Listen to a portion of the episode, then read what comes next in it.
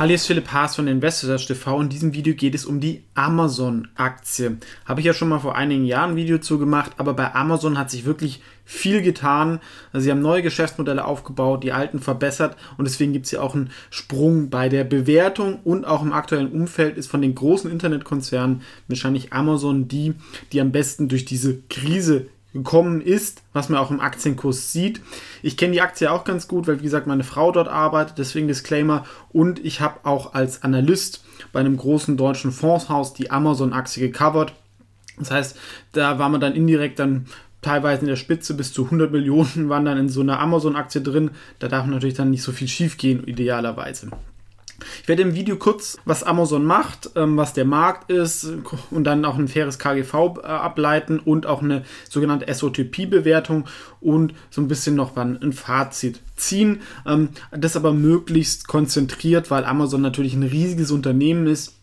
Da kann man natürlich jetzt nicht in alle Details reingehen. Ja, man könnte wahrscheinlich einen Blog machen nur über das, was Amazon macht.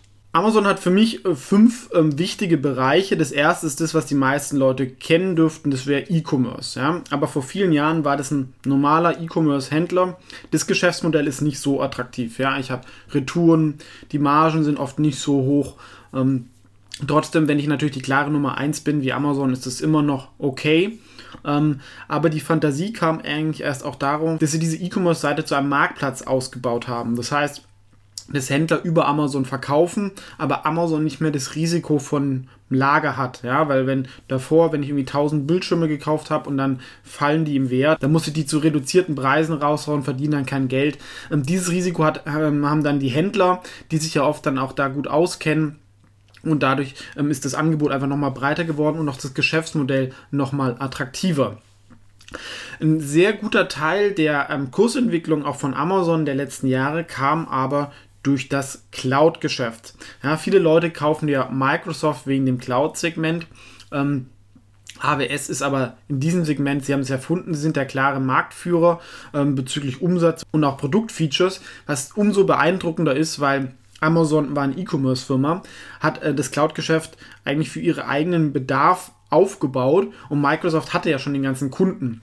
Also für Microsoft ist ja eigentlich viel einfacher, da sie denen ja vorher schon irgendwelche Software-Sachen verkauft haben, das jetzt in die Cloud zu tun. Ähm, Amazon musste das alles neu machen, was umso beeindruckender ist.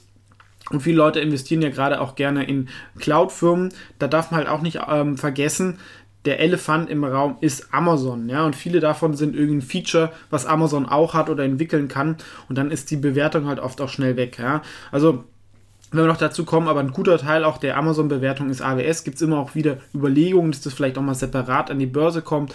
Ähm, Glaube ich, wäre gar nicht schlecht für das Unternehmen, weil einfach der Wert da auch nochmal klarer kristalliert wird. Ein drittes Segment, was auch vielleicht vielen nicht so bewusst ist, ist das Advertising, was sich inzwischen zu einer Profitabilitätsmaschine entwickelt hat. Ihr seht es ja vielleicht manchmal, wenn ihr irgendwas auf Amazon sucht, dann gibt es da eine Anzeige. Dafür müssen die nochmal extra zahlen. Und das äh, fließt natürlich direkt in den Gewinn mit rein. Ja?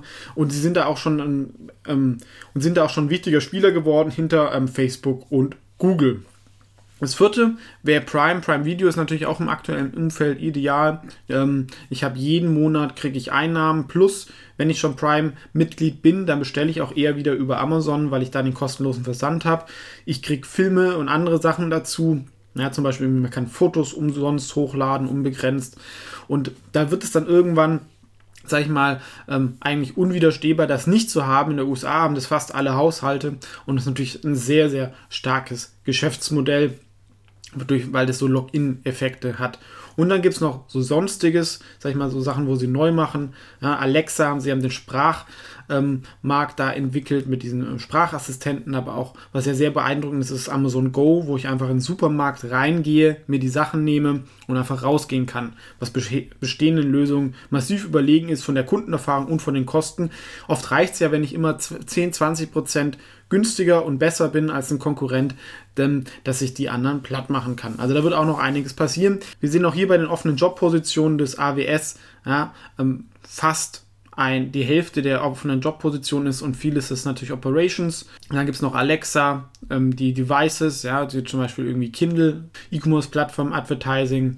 Da, da, sieht man halt einfach die ganz vielen Bereiche und das ist halt auch die große Stärke von Amazon. Sie haben den größten adressierbaren Markt von den ganzen Firmen. Wenn Amazon in deinem Business ist, ist es schlecht, weil Amazon ist in deinem Business. Und wenn Amazon nicht in deinem Business ist, ist auch schlecht, weil dann dein Business schlecht ist. Also alles, was irgendwie interessant ist, sind sie irgendwie drin. Nicht auch überall super erfolgreich, muss man auch sagen. Aber eigentlich ist halt kaum ein Sektor vor ähm, Amazon sicher. Und im E-Commerce-Bereich, als die große globale Plattform, gibt es im Westen eigentlich keine richtige Konkurrenz. Sie haben immer dann harte Konkurrenz in einzelnen Verticals, zum Beispiel irgendwie Mode oder Möbel. Aber wenn man jetzt irgendwie denkt, ich will eine große E-Commerce-Plattform global, gibt es einfach nur noch Amazon, in ähm, China noch Alibaba. Aber das ist halt einfach sehr, sehr stark. Und wir sehen hier auch den Marktanteil beim Cloud Computing. Das ist vielleicht einer der ganz großen Megatrends der letzten zehn Jahre, wahrscheinlich auch der nächsten zehn Jahre. Sie sind halt doppelt so groß wie Microsoft. Ähm, Google gerät auch immer mehr ins Hintertreffen und es wird halt auch irgendwann wahrscheinlich auf Amazon und Microsoft hinauslaufen. Es gab sogar irgendwie schon so Gedanken, dass irgendwie Google Cloud das zurückfährt. Ähm, die anderen spielen, wie gesagt, nur lokal eine Rolle, wie Alibaba und Tencent. Ähm, und die Umsätze sind da halt auch schon sehr, sehr hoch und auch die, auch die Margen. Warum hat Amazon das jetzt geschafft und andere Unternehmen nicht? Ja, und da kommen wir halt auch ganz klar zu diesen Soft-Faktoren, auf die ich halt auch immer viel Wert lege. Ja, das ist einerseits natürlich Jeff Bezos, der Gründer von Amazon, der wahrscheinlich der beste CEO ist von den äh, großen Firmen, ähm, der wirklich sehr, sehr langfristig denkt ähm, und bis jetzt fast immer recht gehabt hat. Aber er hat halt auch die wahrscheinlich beste Kultur aufgebaut, ja, weil bei vielen Firmen, so gerade auch bei Google, glaube ich, da wird halt irgendwie ein bisschen was probiert, ist ein bisschen so spielerisch, ist ganz nett, aber sie haben auch viele Sachen liegen lassen, ja, und einen der größten Erfolge von Google zum Beispiel, YouTube, haben sie dazu gekauft. Und die Kultur bei Amazon gibt es so zwölf Leadership Principles, sehen wir hier, worauf auch immer Leute, wenn sie sich auf Jobs bewerben, werden sie danach abgefragt. Oder wenn man eine Bewertung bekommt von den Mitarbeitern, ob jemand einen guten Job gemacht hat oder einen schlechten Job, dann wird er nach diesen Kriterien beurteilt.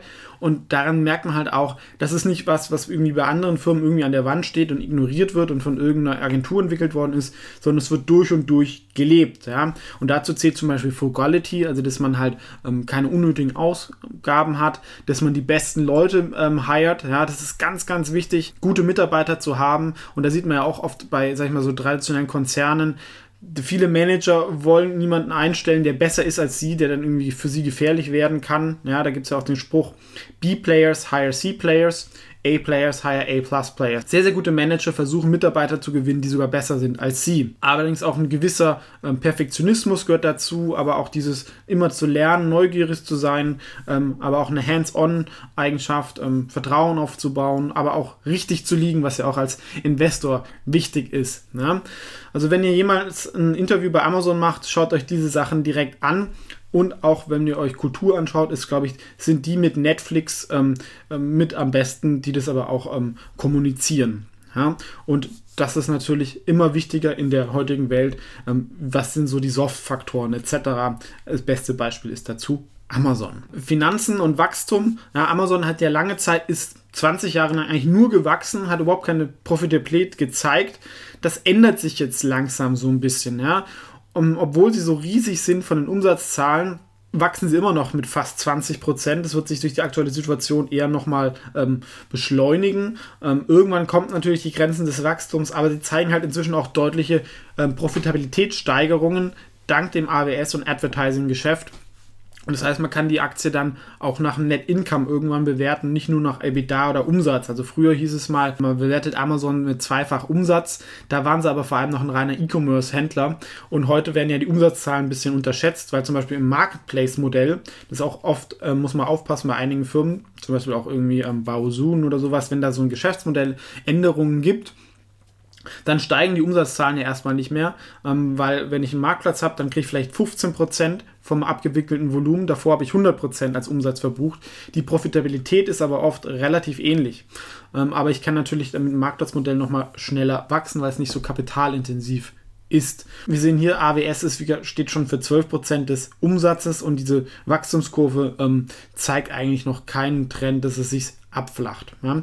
Das sehen wir auch im Aktienkurs. Also wer ein globaler Fondsmanager war ähm, und in den letzten Jahren nicht Amazon gewichtet hat, konnte eigentlich kaum den MSCI World schlagen, weil für auch einen guten Teil der Kursgewinne im MSCI World und S&P 500, die Amazon-Aktie ist ja auch hochgewichtet.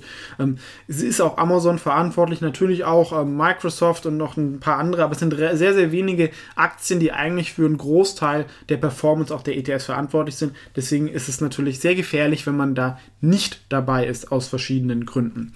Ja? Und wenn man jetzt diesen Chart denkt, dann würde man sagen, okay, die Aktie ist ja heillos überbewertet. Ähm, ich möchte aber zeigen, dass es doch ähm, gerechtfertigt ist, ohne dass natürlich jetzt Amazon Schnäppchen ist. Das war es eigentlich praktisch nie. Ja, es gibt ähm, natürlich die Methode des fairen KGVs, aber auch die Sum of the Parts, weil sie haben ja so viele verschiedene Geschäftsbereiche. Deswegen sollte man sich das auch anschauen. Ja, und da ist E-Commerce mit dem Marketplace für mich 450 Milliarden. AWS, ja, da kann man locker mal zehnmal Umsatz anlegen, eher ein bisschen mehr, weil sie ja wirklich der Marktführer sind. Und sich halt auch vom Hardware-Anbieter, da sie immer mehr Software-Sachen da dazu tun, kann man zehnmal Umsatz Multiple anlegen. Advertising, glaube ich, auch 75 Milliarden. Da haben sie eine Chance, wirklich ähm, eine Nummer 3 im globalen Werbemarkt zu werden. Prime kann man sicherlich auch die Netflix-Bewertungen anlegen und die sonstigen Sachen auch noch 50. Da kommen wir immerhin auf 1150 Milliarden US-Dollar. Lustigerweise ist das sogar die aktuelle Marktkapitalisierung, aber ich habe es jetzt wirklich nicht versucht, so hinzubiegen. Für mich ist es eigentlich besser, wenn ich nachweisen kann, es ist irgendwie überbewertet und unterbewertet, aber wir sehen, es ist einigermaßen fair bewertet, ohne dass es jetzt unterbewertet ist. Nach einem fairen KGV ist die Aktie allerdings ein bisschen überbewertet. Ähm, die Noten sind zwar wirklich fast perfekt mit einer 9,6. Deswegen ist Amazon wahrscheinlich auch das beste Unternehmen der Welt. Da kann man sogar einen 42er KGV anlegen. Allerdings, sie haben halt einige Bereiche, die noch Verluste machen. Ähm, und da ist erfasst dann das faire KGV nicht so. Deswegen ist da die SOTP-Bewertung vielleicht sogar ein bisschen besser. Ja? Weil ich müsste ja eigentlich das dann irgendwie rausrechnen. Trotzdem, selbst nach dieser Methode ist es zwar überbewertet, aber es ist nicht mehr komplett nicht greifbar. Ja, also Amazon war ja auch viele Jahre lang bewertungstechnisch ähm, überhaupt nicht greifbar. Das ist inzwischen ähm, möglich. Da es für mich das beste Unternehmen der Welt ist, es gibt für mich einfach immer so ein paar Ausnahmen, wo man dann auch gar nicht so auf die Bewertung schauen soll, sondern man sollte einfach dabei sein. Das heißt nicht, dass man immer alles kauft und ähm, ich bin schon Value Investor oder Value at Reasonable Prices, aber es gibt für mich so immer so 5, 6, 7 Ausnahmen, mehr da soll es auch nicht sein, die wirklich einen kompletten Sektor disrupten und da sollte man dann, glaube ich, ist das höhere Risiko, nicht in dieser Firma investiert zu sein, als investiert zu sein, zumindest wenn man sich irgendwie auf eine Benchmark schaut, also auf einen ähm, Vergleichsindex.